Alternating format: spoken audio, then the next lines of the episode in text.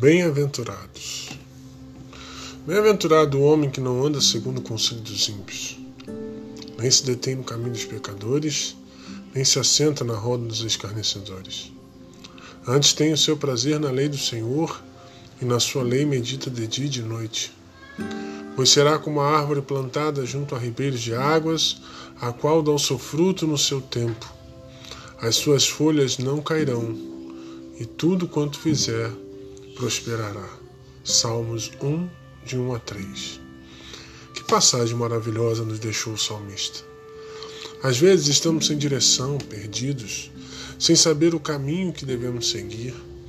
Esta passagem revela que ao meditarmos na palavra do Senhor somos bem-aventurados. Então não devemos nos assentar com os escarnecedores e nem buscar conselhos com os ímpios. A palavra de Deus tem todas as respostas que precisamos e nos garante que, se meditarmos nela de dia e de noite, tudo aquilo que fizermos prosperará. Vamos orar?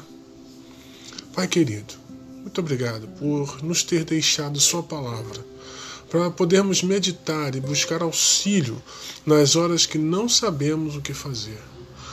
Ajuda-nos a meditar nela de dia e de noite para que sejamos bem-sucedidos. O Senhor é fiel e justo e cumpre com suas promessas. Por isso podemos crer que somos mais do que felizes e no tempo certo vamos colher nossos frutos. Em nome de Jesus. Amém.